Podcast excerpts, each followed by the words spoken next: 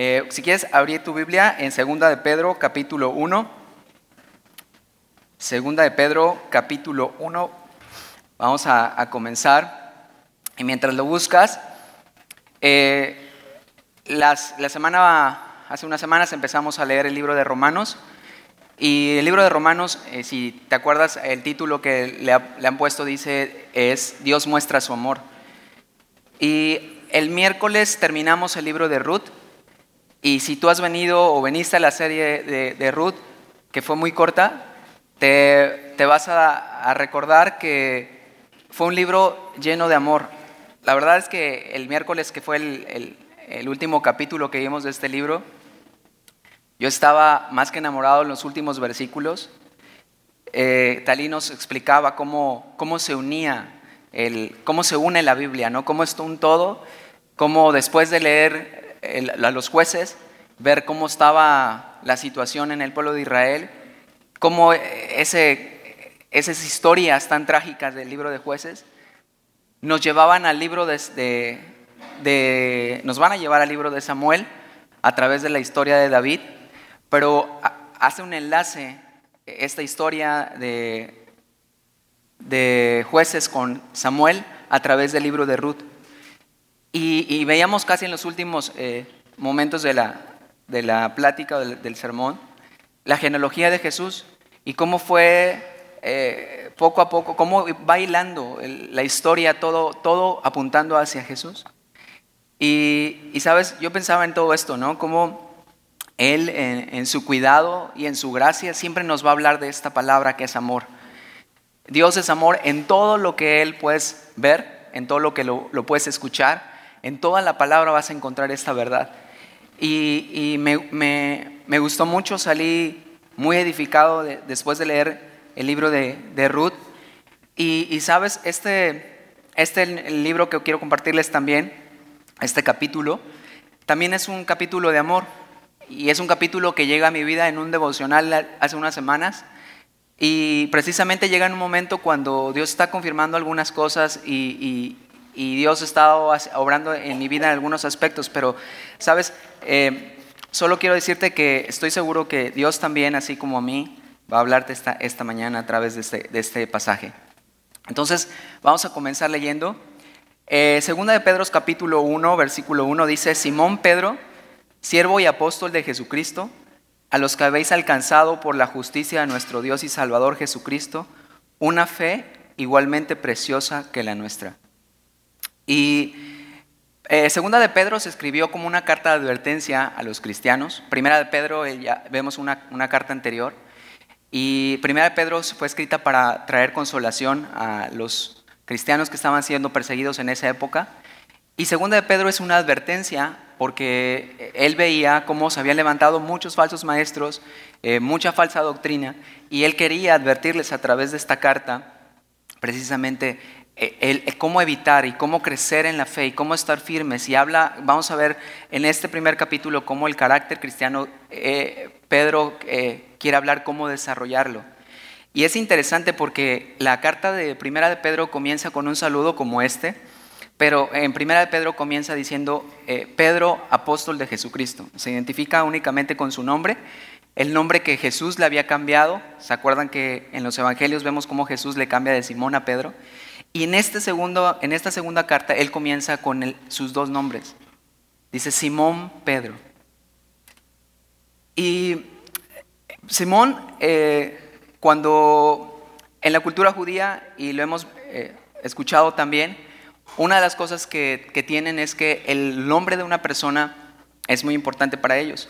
Es un nombre que escogen normalmente es de acuerdo a las características, circunstancias, ciertos rasgos que pueden presentar en las personas. Y tenemos que aquí Simón eh, había sido llamado de esta manera que significa inestable, cambiante, como un junco. El nombre de Simón eh, en la riviera de, de los ríos crecen estos juncos y normalmente no es una planta que se afirma, es una planta que se dobla, y que obviamente pues el, viento, el, río, la mueve constantemente. Y este era el, significado o la palabra del nombre de Simón. Vemos también en en uno de los libros de, Samuel precisamente, un hombre que se llama Nabal, y su historia nos relata cómo fue este hombre. Y el significado de Nabal significa que es tonto, necio, eh, insensato. Y cuando lees la historia de Nabal, encuentras que este hombre así se comportaba constantemente. Y entonces vemos cómo eh, Pedro se identifica con, con este primer nombre. Y, sabes, pensaba que, que, él estaba tratando de, hacernos ver con este, al identificarse con su primer nombre, porque él, sabe a través de esta carta que una de las cosas que él tenía que cambiar o que, Dios había estado cambiando en su vida era precisamente este carácter inestable, inseguro, eh, de repente muy cambiante. Y, si te recuerdas, esta, esta, inestabilidad de Pedro lo, hemos, lo vimos es cuando estudiamos Hechos, este, lo vimos eh, en muchos de los pasajes de los evangelios, cómo él fue de inicio un hombre que de repente estaba muy bien, pero de repente la regaba terrible. Y, sabes, Dios nos conoce. Tú y yo muchas veces hemos tenido ese tipo de, carácter, hemos tenido ese tipo de, personalidad.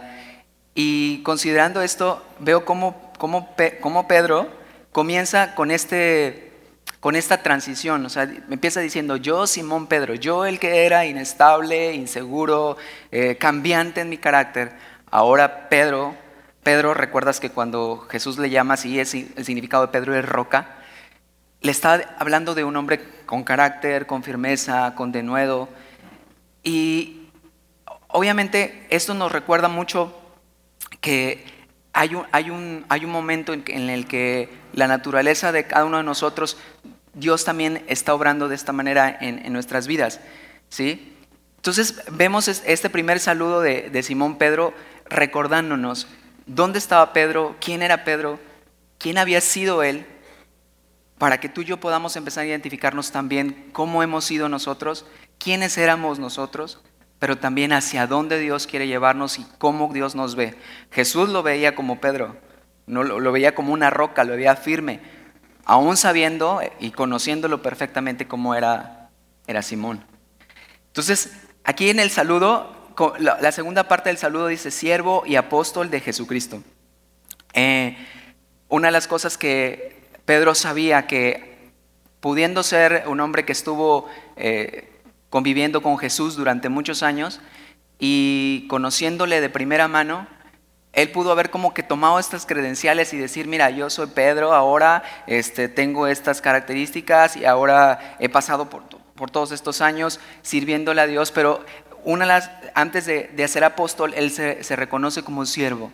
Él reconoce esta condición a la que Jesús le mandó a llamar a ser antes de llamarse apóstol. dice siervo y apóstol de Jesucristo. Y, y, empieza a hablarnos de la justicia. Dice que por la justicia de nuestro Dios y de Salvador Jesucristo, a los que habéis alcanzado una fe, una fe igualmente preciosa que la nuestra. Entonces Él nos está compartiendo, nos está diciendo, a ustedes que creen lo mismo que nosotros, hablando de los apóstoles, lo mismo que Él, dice, han alcanzado ustedes esa, ese privilegio, esa, eh, eh, eh, ahora sí que esa relación con Dios que antes no tenían. Pero habla, dice que esta relación o este privilegio ha sido por la justicia de nuestro Dios. Y nos vuelve a recordar, no es por tu justicia ni por mi justicia que podemos alcanzar esta relación con Dios.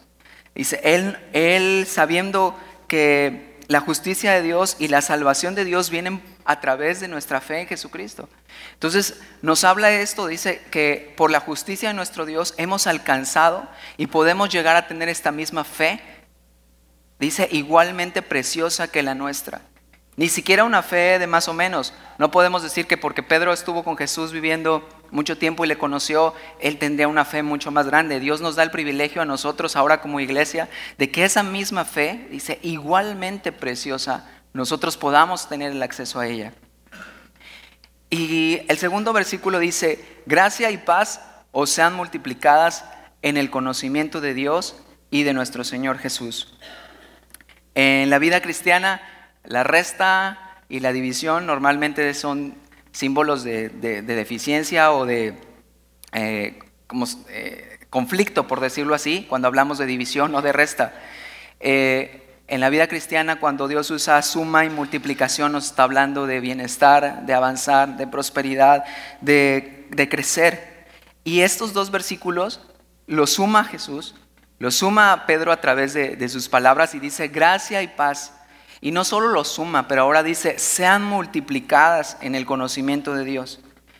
Y está hablando de que la multiplicación es, es, abundante, ¿no? No solamente que sea algo que más o menos llegue a nuestra vida, sino dice, quiero que la gracia y paz sean multiplicadas, pero ¿en qué? Dice, en el conocimiento de Dios y de nuestro Señor Jesús. Y aquí eh, Pedro utiliza eh, una palabra que se refiere a conocimiento, y no un conocimiento solamente simple de, conocer de Dios. O la palabra conocimiento que, normalmente tenemos o sabemos o aplicamos es la palabra que viene del, del, griego gnosis, que significa conocimiento, conocimiento de algo. Puede ser cualquier tipo de conocimiento.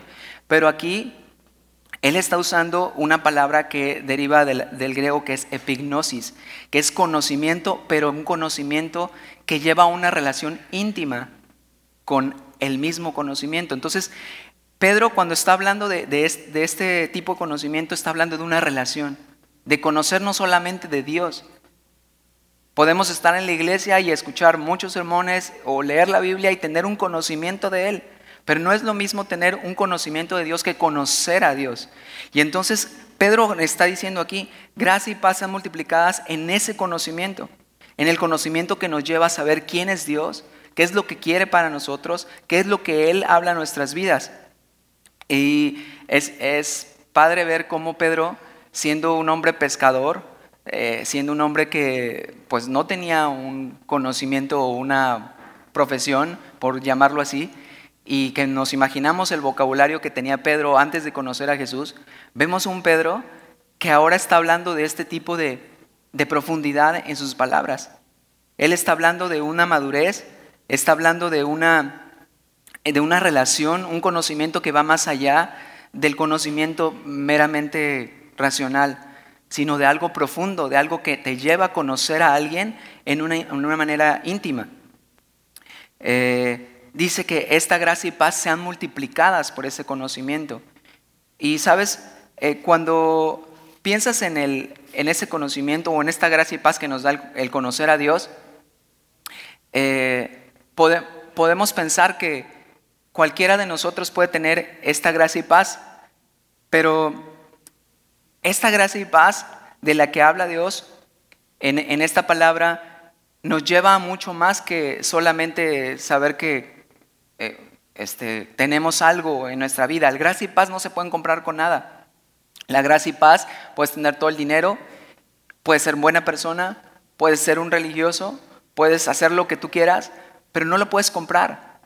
La gracia solo viene por el conocer, solo viene porque sabes que Jesús te ha perdonado, sabes que de una manera inmerecida hemos recibido ese regalo. Vimos en Gálatas cómo la gracia actúa en nuestras vidas. Y eso, la realidad es que no podemos obtenerlo de ninguna manera. Y ahora, tener la paz, la paz que simplemente hace nuestra vida completa, satisfecha y llena, es difícil obtenerla solamente por, porque sí o que de nuestro interior salga este tipo de, gracia y paz. Eh, se refiere a que esto solamente es a través del conocimiento o de la relación que podemos tener con Él, con Dios, y podemos verle y mirarle cómo actúa en nuestra vida interior. Eh, una de las cosas que, que viví en, un tiempo cuando estaba en la universidad, vivía con una familia y esa familia eh, tenían mucho tiempo que hacían meditación y cosas de estas. Y me invitaban ¿no? a, sus tiempos. Yo no era cristiano todavía, pero tenía un conocimiento acerca de Dios. Y, la verdad es que pues, no, nomás no, no me, como que no me cuadraban muchas de estas cosas. Pero yo veía cómo ellos se esforzaban en, tener paz en su vida, ¿sabes? Buscaban en la meditación tener una vida equilibrada y aparentemente, pues estaba bien, ¿no? Yo, yo veía a esta familia funcionando de una manera normal, recuerdo que un día acepté su invitación de, estar en una de estas sesiones de meditación y, este, y ya sabes, ¿no? La, todo el ambiente y incienso y cosas así en la sala y de repente la música y, y se escuchaba una, un cassette donde te ponían que pensaras, cerraras tus ojos y, y, pensaras en el bosque y se oía el ruidito del agua, así cosas así como padres, ¿no? Entre comillas. Pero era así como que muy relajante. Y, solo y yo les decía, bueno, ¿y qué voy a hacer? No, nada más tú cierra los ojos y escucha lo que te vaya llevando. Y, y, la verdad es que empecé a cerrar los ojos y sí, créanme, empecé a imaginarme ya en el bosque, y yo casi agarraba el agua y me la tomaba. Yo así en mi, en mi locura, ¿no? Pero ¿sabes qué? Me dio mucho miedo. O sea, ya estando yo ahí ya en el, la caminata esa, no, no, algo muy, muy extraño y muy raro. Este, no, que abro los ojos, ¿no? Dije, no, ¿qué, qué onda con esto? ¿Dónde estoy? Y, y, me acuerdo que me empecé a reír y ellos todos los, los saqué de su, de su trance, ¿no? Y ya estaban así como que medios molestos conmigo porque ya no pudieron continuar bien su sesión. Pero a lo que voy con esto es que, ¿sabes? Esta familia estaba buscando esta gracia y paz en su vida. Y conforme más adelante yo estaba viviendo en esta casa, yo no, yo no me había percatado porque pues, yo estaba en la escuela y luego casi nada más llegaba a dormir y regresaba y no, no convivía mucho con ellos. Pero eh, el, el esposo o el, el, que no era su esposo, este, que estaba con ella, con, con la mamá de mi amigo, este, tenía guardadas botellas de alcohol, era un alcohólico, pero en lo secreto. Entonces tenía alcohol en la alacena, alcohol en las este, gavetas de su ropa, encontrabas botellas de alcohol por todos lados. Y, este, y me acuerdo que mi amigo me decía, oye, vamos a tomar. Y yo le decía, no, no, no. Además, tienes dinero. No, no te preocupes. Y entonces abría una gaveta y encontraba una botella. Y, y yo, ¿cómo? ¿De dónde? ¿No? Y, y, sabes, e, esta meditación que ellos tenían y esta relación que ellos tenían con esto en, buscar gracia y paz, realmente era solo una apariencia, solo era alguna, algo falso. Y terminó terriblemente esta familia, él terminó siendo así un teporochito, este, le fue infiel a su esposa y, terminó mal. Y aparte, yo ya cuando empecé a percatarme de más cosas eran constantemente pleitos, discusiones, etc. Entonces te das cuenta cómo la gente está buscando esta gracia y paz en sus vidas a través de muchas maneras a través de muchas disciplinas, a través de muchas formas. Y Pedro, sabiendo que los falsos maestros podían provocar el querer encontrar en cualquier otra cosa, en, hacer cosas, en, hacer ciertos tipos de, actividades, pudieran encontrar esto. Y, y, Pedro les dice, no, mira, la gracia y la paz que yo estoy pidiendo para ti y que se ha multiplicado en tu vida, van a ser y van a llegar únicamente a través del conocimiento de Dios, a través de conocer a Dios y a través de conocer a Jesús. Y sigue en el versículo 3 hablándonos y dice, como todas las cosas que pertenecen a la vida y la piedad nos han sido dadas por su divino poder mediante el conocimiento de aquel que nos llamó por su gloria y su excelencia. Nos ha sido equipado todo.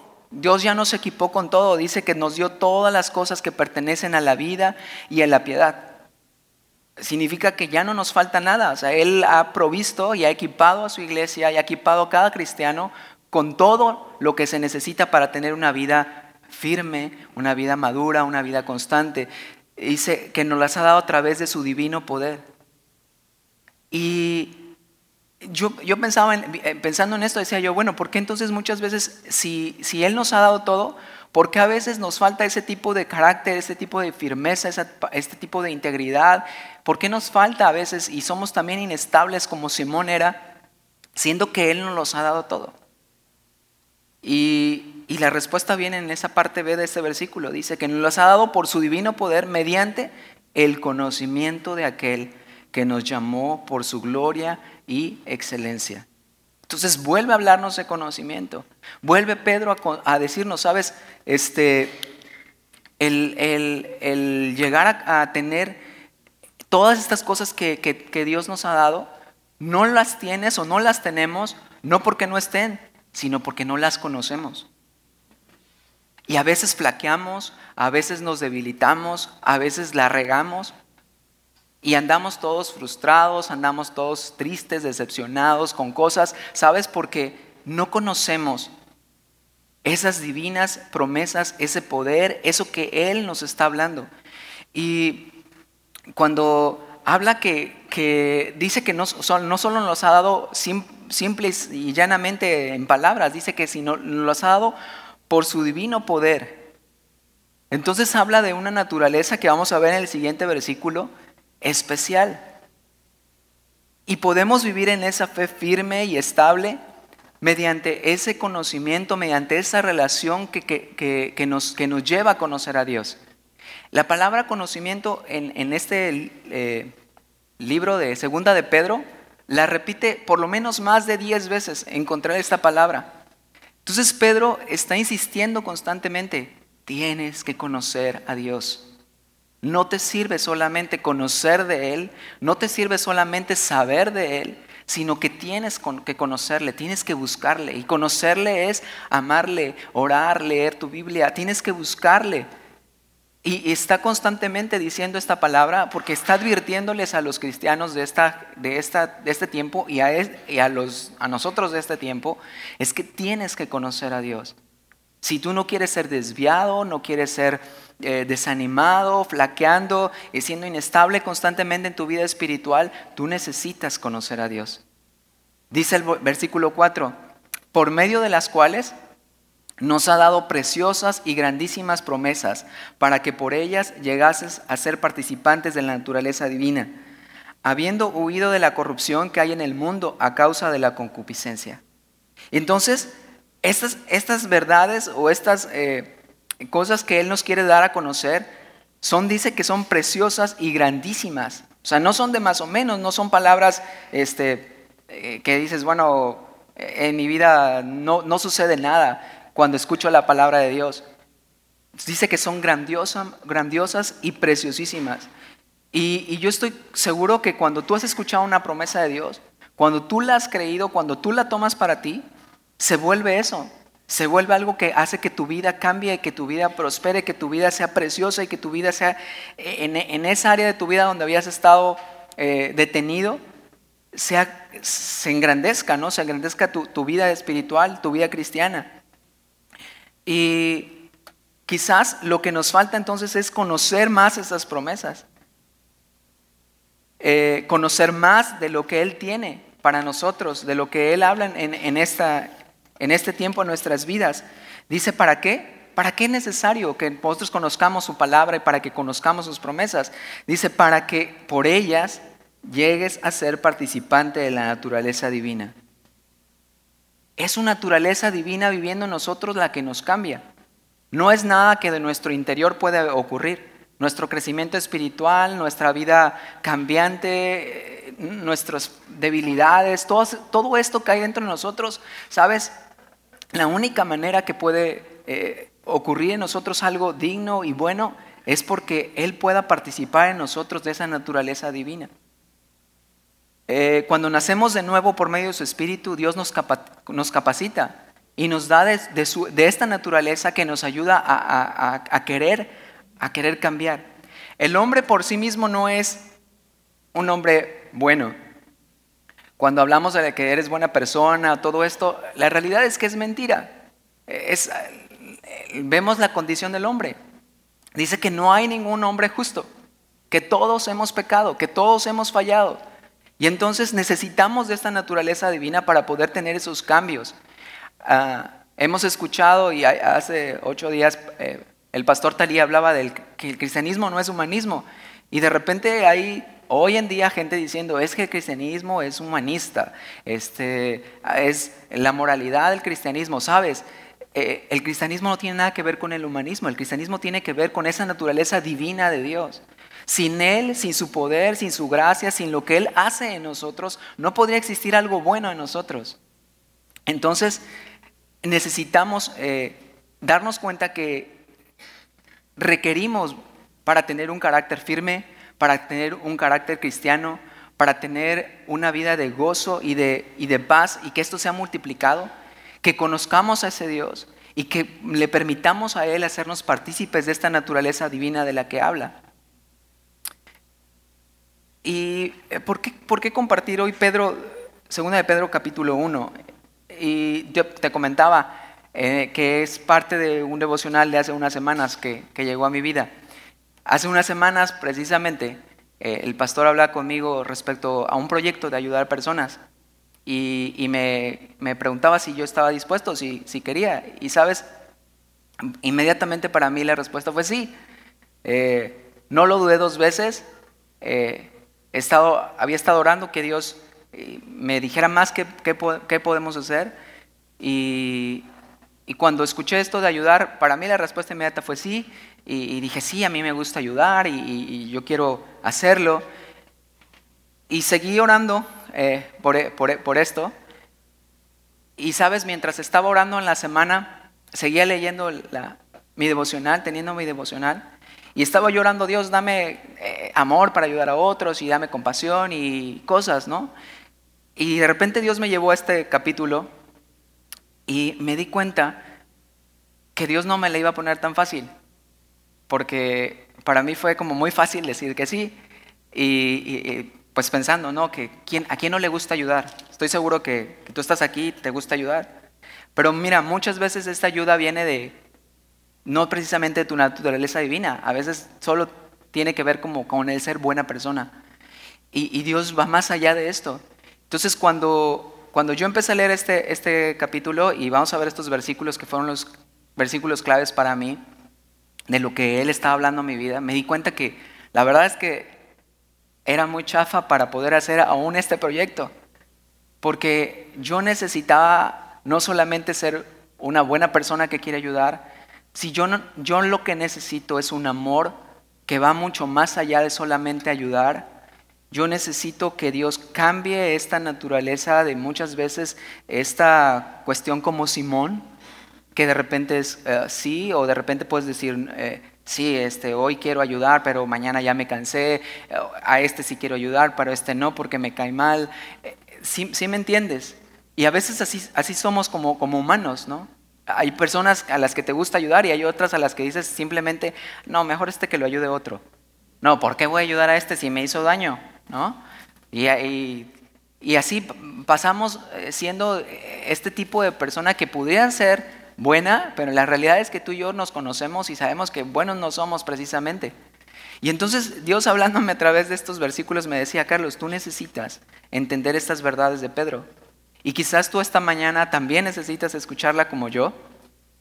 Así que de manera eh, personal y con mucho amor quiero compartirte esto que, que, Dios en estos versículos siguientes también está hablando a mi vida, pero oro que Dios hable a la tuya en esta mañana. Y dice el versículo 5, vosotros también poniendo toda diligencia por esto mismo. Entonces está hablando de que no solamente es como tómalo ahí de más o menos, o échale ganas, ¿no? No, dice, pon toda diligencia por esto mismo. Y, de, y vamos a ver a qué, nos, a qué se está refiriendo, a qué pongamos diligencia. Y dice, añadid a vuestra fe virtud, a la virtud conocimiento, al conocimiento dominio propio, al dominio propio paciencia, a la, a la paciencia piedad, a la piedad afecto fraternal y al afecto fraternal amor. Cuando yo veía este, estos versículos, mira, no solamente los leí en mi devocional, pero resulta que me tocó dar Navegantes 3 y de repente me encuentro con la lección que también habla de estos versículos. Y entonces se fue como que, ay Dios, ¿quieres decirme algo? Yo creo que con todo esto, o sea, me lo estás reafirmando en esta clase y ahora estás hablándome también acá, porque sabes, entendí que amar no es tan sencillo. El amor no es tan fácil. Puede venir un día y de repente como Simón encontraba pasión por Jesús y entrego mi vida y yo no te voy a negar. Y al otro día, ¿qué pasaba con ese Simón? Completamente lejos, negándole, yo ni lo conozco. Su naturaleza divina, hablando groserías y maldiciendo. Pero sabes, te puedes encontrar muchas veces como Él. Y el amor se me hacía interesante porque el amor era el último de todos los de estas virtudes de las que habla este pasaje. Y, y yo, yo, yo, pensaba, ¿por qué el amor está hasta el final? ¿Por qué el amor no podría estar al principio de, de todas estas virtudes. ¿Por qué no añadir a la fe inmediatamente amor? Y tiene un, para mí era como tenía, tiene un, un orden. Para llegar hasta amor, habría, habría, que pasar por cada una de estas. Y, te las voy, eh, te voy a eh, estar compartiendo esto. Mira, dice que añadida vuestra fe, que es lo primero que con lo que comienza. La Biblia dice que sin fe es imposible agradar a Dios. Entonces, de inicio, para poder amar, Necesitas creerle a Dios, necesitas confiar en Dios, necesitas tener ese tipo de fe, no en una fe este, en un objeto, en una persona, en cosas. Necesitas una fe que esté basada en el que es el amor. La Biblia define a Dios como amor. Y entonces si tú y yo queremos amar en verdad, si queremos hacer algo bueno en realidad, tú y yo necesitamos tener fe. La fe que, que hace que nosotros podamos saber que en, en Él está depositada toda nuestra confianza. Pero eh, Pedro sabiendo que la fe era necesaria y que la fe eh, en Jesucristo nos trae salvación y en sí misma sería suficiente para tener ese, tipo de salvación, pero él va mucho más allá de eso. Él dice, no solamente quiero que tengas fe para salvación, sino quiero que tengas ese tipo de fe que te transforma y que te cambie. Y entonces, para que esto suceda, a esta fe que ya Dios nos ha dado, que ya Dios ha depositado en nosotros, entonces, mira, quiero que tú añadas algo. Y sabiendo, Pedro era un hombre de fe, eh, lo viste eh, en los evangelios de repente caminando sobre las aguas y haciendo algo que a lo mejor humanamente sería imposible, pero eh, él creyó en ese momento y él sabía que era tener fe, pero también sabía que podía dudar. También sabía que en el momento en que veía el viento y la tempestad y todo, se le fue la fe al piso y mira, se estaba hundiendo el hombre. Entonces, él creciendo en esta relación con Dios, él teniendo, buscando ese conocimiento de amar a Dios y tener una relación íntima con Él, Dios le muestra estas verdades y le dice, mira, sí, Pedro, tú necesitas, eres, había sido un Simón inestable y, todo ahí este, inseguro, tú necesitas añadirle a tu fe algo que se llama virtud. Y virtud eh, es el poder de hacer algo bueno, que, de ti salga e, ese, ese deseo de hacer algo bueno. Y vemos esta palabra virtud eh, relacionada también cuando, eh, ¿te acuerdas que Jesús dice que cuando se acerca la mujer, está enferma del flujo de sangre, se le toca su manto y, inmediatamente Jesús dice que virtud salió de él. Entonces hay un poder para hacer algo bueno que sale de Jesús y eso mismo eh, nos está diciendo Pedro. Pedro eh, nos dice, añade, a tu fe ahora esta virtud, este deseo de hacer algo bueno. Que en ti nazca esto de, querer hacer ya no lo malo, ya lo que venías haciendo. Y, estamos hablando de, esto que, que, requiere diligencia de parte tuya y mía. Que, que podamos decir, ¿sabes qué? Yo quiero hacer lo bueno. He estado acostumbrado a hacer lo malo constantemente en mi vida y, hacer esto y aquello, pero ahora quiero que esta fe que ha sido depositada en mí, ahora yo quiero comenzar a hacer cosas que son buenas, que son agradables a Dios, que le honran a Dios. No, no ser bueno por bueno, sí, sí, sí me explico, sino ser agradable a Él, o sea, hacer cosas para que honremos a Él. Y dice eh, en, en la siguiente parte de ese versículo 5, dice que esta virtud le añadas conocimiento. Y ya escuchamos en un principio, ¿no? Que este conocimiento no solo se refiere al mero eh, leer, el mero escuchar, el mero venir, asistir, el mero solamente conocer de Dios. Él dice, ¿sabes qué? A esta virtud le tienes que añadir ese conocimiento, esa relación de buscar a Dios, de insistir en Él, en tener un tiempo íntimo con Él. El, tener esa relación de que quieres conocerlo en verdad, no solamente este, saber y decir, bueno, pues ya que alguien me explique y algo, es, es padre escuchar un mensaje, una clase, pero Él quiere llevarte a que tú, tú añadas a esta virtud de, de hacerlo bueno el conocimiento, el por qué lo hago, el por qué Dios, Dios, tú qué quieres que yo haga. Y que en esa relación íntima con Dios Él, te, él te, vaya formando, te vaya añadiendo a tu vida las promesas que Él quiere para que tú participes de esa naturaleza divina de la que hablamos. y, tengas ese conocimiento para eh, ayudar a otros y para amar a otros. Sin ese conocimiento también es difícil amar a la gente o a las personas. Es, sería complicado. Dices, bueno, pues lo hago, ni sé por qué lo hago, pero cuando tú conoces a Dios, sabes, ya no, no, no es que salga, no, no es que venga de ti, sino viene de Él y entonces tú empiezas a obrar bien y empiezas a, actuar bien para otros y amar a otros. Hace ocho días eh, el pastor decía ¿no? que oraran unos de este lado por los de este lado y los de este lado por esto y toda la semana oremos juntos. Pero ¿cómo nace eso de querer orar unos por otros si es difícil, si no los conocemos? ¿no? Es fácil orar por los que conocemos y por nuestros amigos, pero ¿cómo oro por desconocidos? Pero sabes, para que tú puedas tener ese tipo de amor es que tú necesitas tener también esa relación, ese conocimiento de Dios y entonces viene Él y te da ese deseo y te ayuda a querer hacerlo. Y entonces no se queda ahí, dice que al conocimiento ahora le añadas dominio propio. Una de las cosas que los falsos maestros estaban enseñando en esos días es que el dominio propio no era necesario. Decía, si tan solo con el creer es suficiente, entonces hagan lo que ustedes quieran. El dominio propio es lo, lo de menos. Y Pedro les está afirmando, les dice, no, tienes que buscar el dominio propio. Tienes que buscar que Dios no solo eh, le, conozcas y, le ames y quieras hacer lo bueno, sino tu vida tu vida tiene que tener ese, tienes que buscar eh, su espíritu porque el dominio propio es un fruto del Espíritu Santo y tienes que buscar a Dios en ese conocimiento y permitirle que ese, ese Espíritu Santo que te convenza y que tú obedeces y entonces te lleva a tener dominio propio. ¿En qué? Pues en todo. La realidad es que si no tenemos este dominio propio es bien fácil flaquear. Muchos como cristianos podemos caer podemos exponernos a, seguir en el pecado y, seguir actuando de una manera que no honra a Dios, que no ama a Dios, precisamente por esta falta de dominio propio. Porque dejamos que nuestros deseos carnales, nuestra carne natural, que es lo que nos lleva a pecar, nos, nos siga dejando haciendo esto. Entonces, necesitamos añadirle a esta relación con Dios ese dominio propio.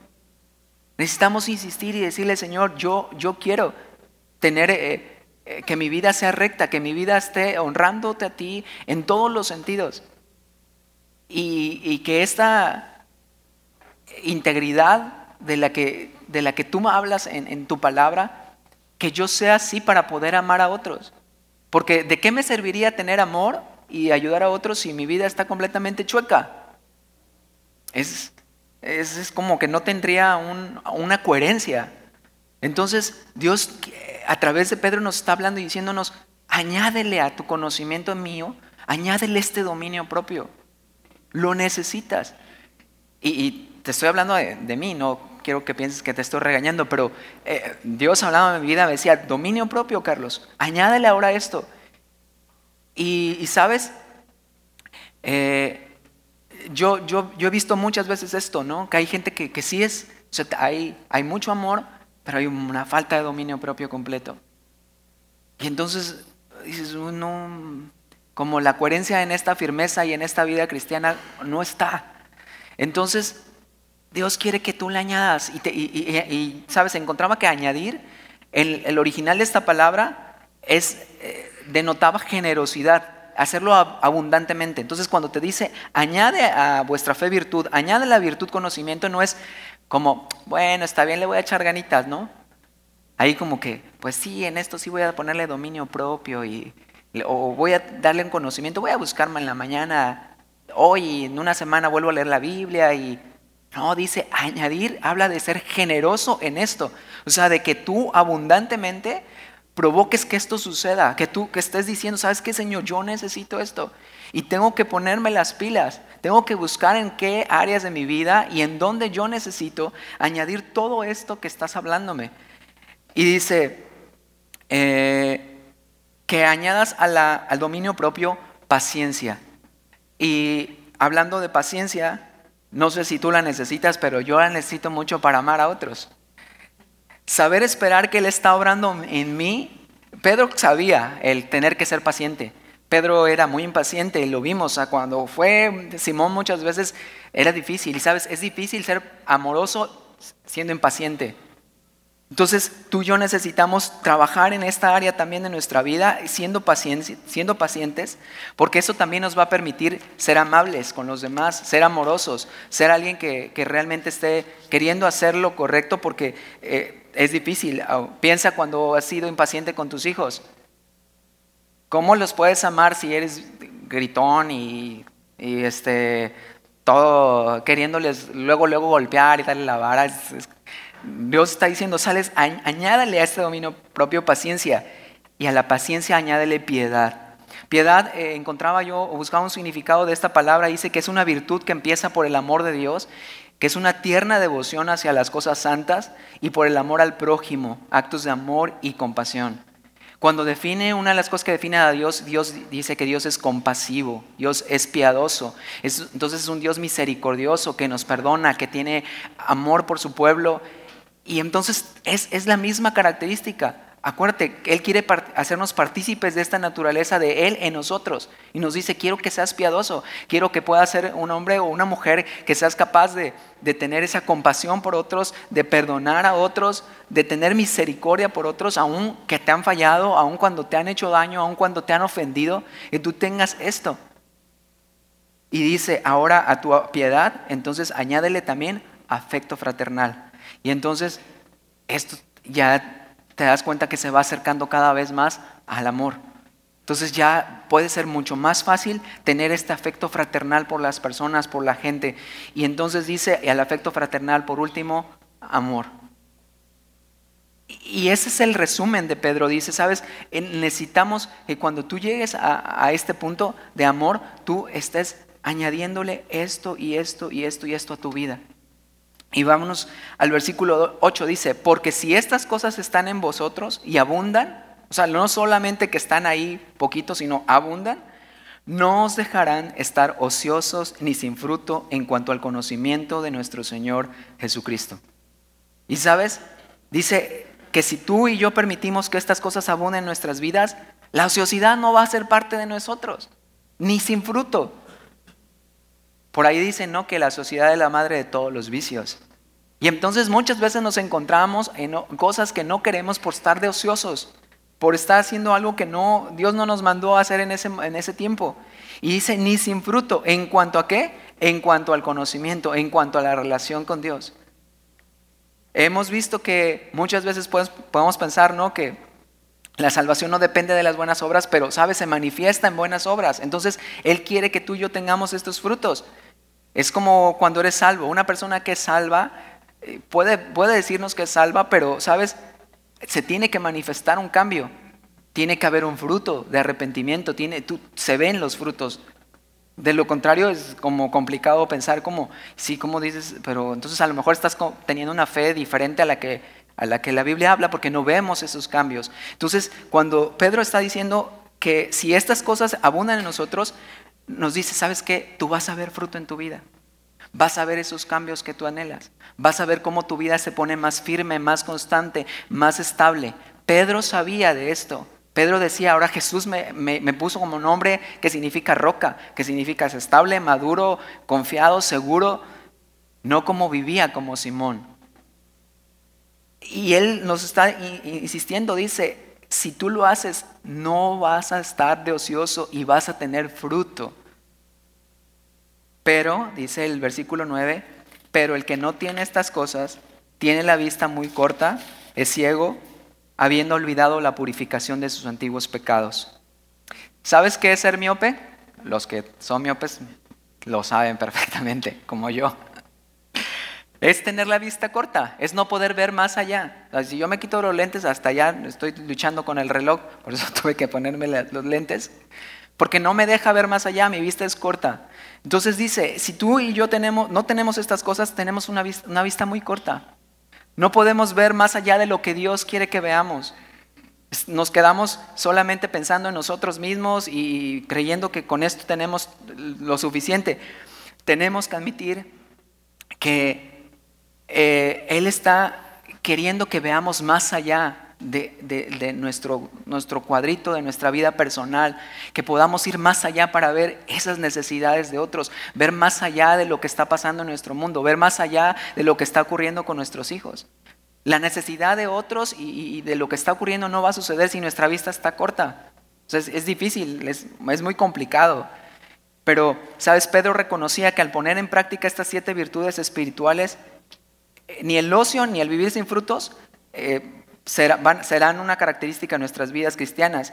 Y también nos dice, eh, yo ponía en mis notas, dice, usted debe saber que un ciego es alguien que está impedido para ver el mundo exterior y se pierde de ver más allá de lo que está delante de él. Nuestra vida se vuelve opaca y corta. Y es verdad, cuando tú tienes miopía, ves opaco lo lejos, no lo ves bien, lo ves como, este, como sombra nada más, ¿no? Este, porque tu, tu, vista está corta. Y asimismo nuestra vida se vuelve opaca, se vuelve con apatía, solo se vuelve venir, escuchar, recibir, sentarme, salirme. Y de repente en mi vida no está con frutos, no está pasando algo. Y sabes, Dios nos está hablando a través de esta palabra y nos dice, el que no tiene estas cosas tiene la vista muy corta, es ciego, habiendo olvidado la purificación de sus antiguos pecados. Y nos recuerda Pedro, sabes, no olvides lo que Él hizo por ti. No olvides de dónde Él te sacó. No olvides que alguien no tuvo una vista corta cuando te, confió la palabra, cuando te, te, convidó la palabra, cuando te ayudó en algo. Era alguien que vio más allá de lo que tú veías. Yo soy testigo de mucho de esto, de alguien que pudo ver en mí algo más allá de lo que yo no veía en mi vida. Primeramente Dios. Dios no tiene la vista corta. Dios, eh, en el caso de, Pedro, decía, yo sé que eres Simón, pero yo te veo como Pedro en un futuro. Y asimismo, Dios hablando a nosotros dice, ¿sabes qué? No, añade esto, no tengas esta vista corta, no quiero que tu vida esté opaca, sin frutos, solamente eh, una vida cómoda. Ve más allá, mira hacia adelante. Y sabes, eso es lo padre de este, de este capítulo, me encanta porque veo cómo Pedro pudo ver y pudo ver su vida cambiada y transformada, porque Dios no tiene la vista corta. Y yo estaba pensando en mi vida y decía yo, Dios, gracias porque me ves, aunque yo puedo pensar que soy chafa para hacer algo, tú me ves diferente. Y entonces a mí qué me toca hacer, a mí me toca añadir todo esto a mi vida y confiar en ti y saber que tú puedes hacer algo a través de mí. Dice el versículo 10, por lo cual hermanos, tanto más procurad hacer firme vuestra vocación y elección, porque haciendo estas cosas no caeráis jamás. Y entonces una de las cosas que más nos preocupa o que más nos ocupa es no caer. Y no caer no está hablando de no caerte que te das aquí un porrazo. Sabes, un dolor en la espalda se te quita pronto. Un dolor en la rodilla, lo, lo que te pase. Pero un dolor en el alma, un dolor en tu espíritu, un dolor por haberle fallado a Dios, un dolor por haberte extraviado del camino y haberte apartado de Él, ese es un dolor. Y entonces Él dice, haz firme tu vocación y tu elección, porque haciendo estas cosas no caerás jamás. Y entonces nos invita Pedro a que hagamos esto. Y Pedro ya está hablando de firmeza. Pedro ya está hablando con toda la autoridad que Dios le ha dado. Pedro está hablando como una roca, con un carácter cristiano completo, distinto al que habíamos visto con Simón. Y dice, versículo 11, y esta parte, Padre, porque de esta manera os será otorgada amplia y generosa entrada en el reino eterno de nuestro Señor y Salvador Jesucristo. Yo creo o yo pienso que Pedro sabiendo que él estaba esforzándose en este asunto, dice, te va a otorgar una amplia entrada a su reino. Entonces, qué padre, ¿no? Que las puertas del cielo se abran de manera amplia y generosa, diciendo, aquí estás, buen siervo fiel, en lo poquito Fuiste fiel, pero en lo mucho te pondré. Y sabes, así es como Él quiere hablar a nuestras vidas. Por esto dice, yo no dejaré de recordar siempre estas cosas, aunque vosotros las sepáis y estéis confirmados en la verdad presente. Entonces la Biblia eh, ocupa esto, dice, Él no va a dejar de recordarnos, aunque ya la sepamos. Quizás yo había leído Pedro muchas veces, pero sabes, en esta etapa de mi vida Él me dice, Carlos, yo necesito recordarte estas cosas, necesito hablarte porque las necesitas. Si tú quieres hacer algo, tú necesitas esto en tu vida. Y entonces no seamos orgullosos pensando, pero ¿por qué tengo que oír cosas de las cosas tan fundamentales del evangelio? Pero dicen, Pedro, yo no te dejo, no quiero dejar de recordarte, aunque las sepáis, para que estés confirmado en esta verdad presente. Pues tengo, dice el versículo 13, por justo, en tanto que estoy en este cuerpo, el despertados con amonestación, sabiendo que en breve debo abandonar el cuerpo como nuestro Señor Jesucristo me ha declarado. También yo procuraré con diligencia que después de mi partida vosotros podáis en todo momento tener memoria de estas cosas. Y Pedro sabía, eh, pronto iba a morir Pedro, ya Dios le había preparado, Jesús le había dicho la forma inclusive de cómo iba él a morir, pero él sabiendo esto dice, yo con diligencia, aún después de mi partida, quiero que tengas memoria de estas cosas. Y se cumple. Él estamos leyendo las memorias de Pedro, insistiendo a la iglesia, lo mismo que insistía hace muchos siglos, al mismo tipo de cristiano que, tenía las mismas luchas, que tenía las mismas situaciones que tú y que yo. Entonces, eh, solo quiero terminar con esto. Y quiero que oremos esta mañana pensando en esto que, Él quiso eh, recordarnos que Él, quiso que, supiéramos con respecto a este carácter del que Él quiere desarrollar en, nosotros, en nuestra vida. Y si puedes cerrar tus ojos, solo quiero hacer una breve oración. Señor, gracias por este tiempo. Gracias Jesús por, por amarnos de esta manera, Señor. Gracias por no tener la vista corta con ninguno de los que estamos aquí, Señor. Por, por vernos, Señor Jesús, más allá, Señor Jesús Dios, de lo que nosotros vemos aún Señor Jesús con nuestras fallas, con nuestras debilidades, con nuestras flaquezas. Jesús, tú fuiste a la cruz y tú nos viste mucho más allá. Señor, tú en la cruz estabas pensando en nosotros y, veías nuestras caras y veías, Señor, nuestra, nuestra vida, Señor, y veías todo lo que íbamos a hacer chueco, de pecado, Señor, incorrecto, Padre. Pero no te quedaste ahí, Señor. No te quedaste solo con esa idea, no te quedaste con esa imagen, Jesús. Fuiste más allá, Dios. Y nos viste en esa cruz, Señor. Y nos viste como viste a Pedro, Dios. Señor, como unos cristianos firmes, como unos cristianos estables, Señor. Como unos cristianos que no dudaban, Señor. Que estaban convencidos, Señor, de quién tú eras, Señor. Que estaban convencidos de que la única forma, Señor Jesús, de tener una vida cambiada y transformada era conociéndote a ti conociendo a nuestro Padre Dios. Y Señor, yo oro esta mañana, Padre, que, que tú nos llenes, Señor Jesús Dios, con estas virtudes, Padre. Que nos pongamos, Señor Jesús Dios, como dice, a que añadamos, Señor, cada día, Señor Jesús, estas virtudes, Padre, las necesitamos, Jesús. Necesitamos más de lo que tú tienes, Señor. Más de lo que tú eres, Señor Jesús, en nosotros, Padre. Nosotros no podemos, pero Padre, tú sí puedes, Señor. Entonces, Padre Dios, ayúdanos, Señor Haznos este, con este tipo de carácter, Señor, del que tú hablas. Gracias por la vida de Pedro, Dios. Gracias porque a través de su vida vemos que es posible, Señor. Tuviste fe en él, Dios. Fe en que su vida pudiera cambiar, Señor. Y tienes esa misma fe en nosotros, Padre. Así que yo te pido por esta iglesia, Señor. En el nombre de Jesús. Amén.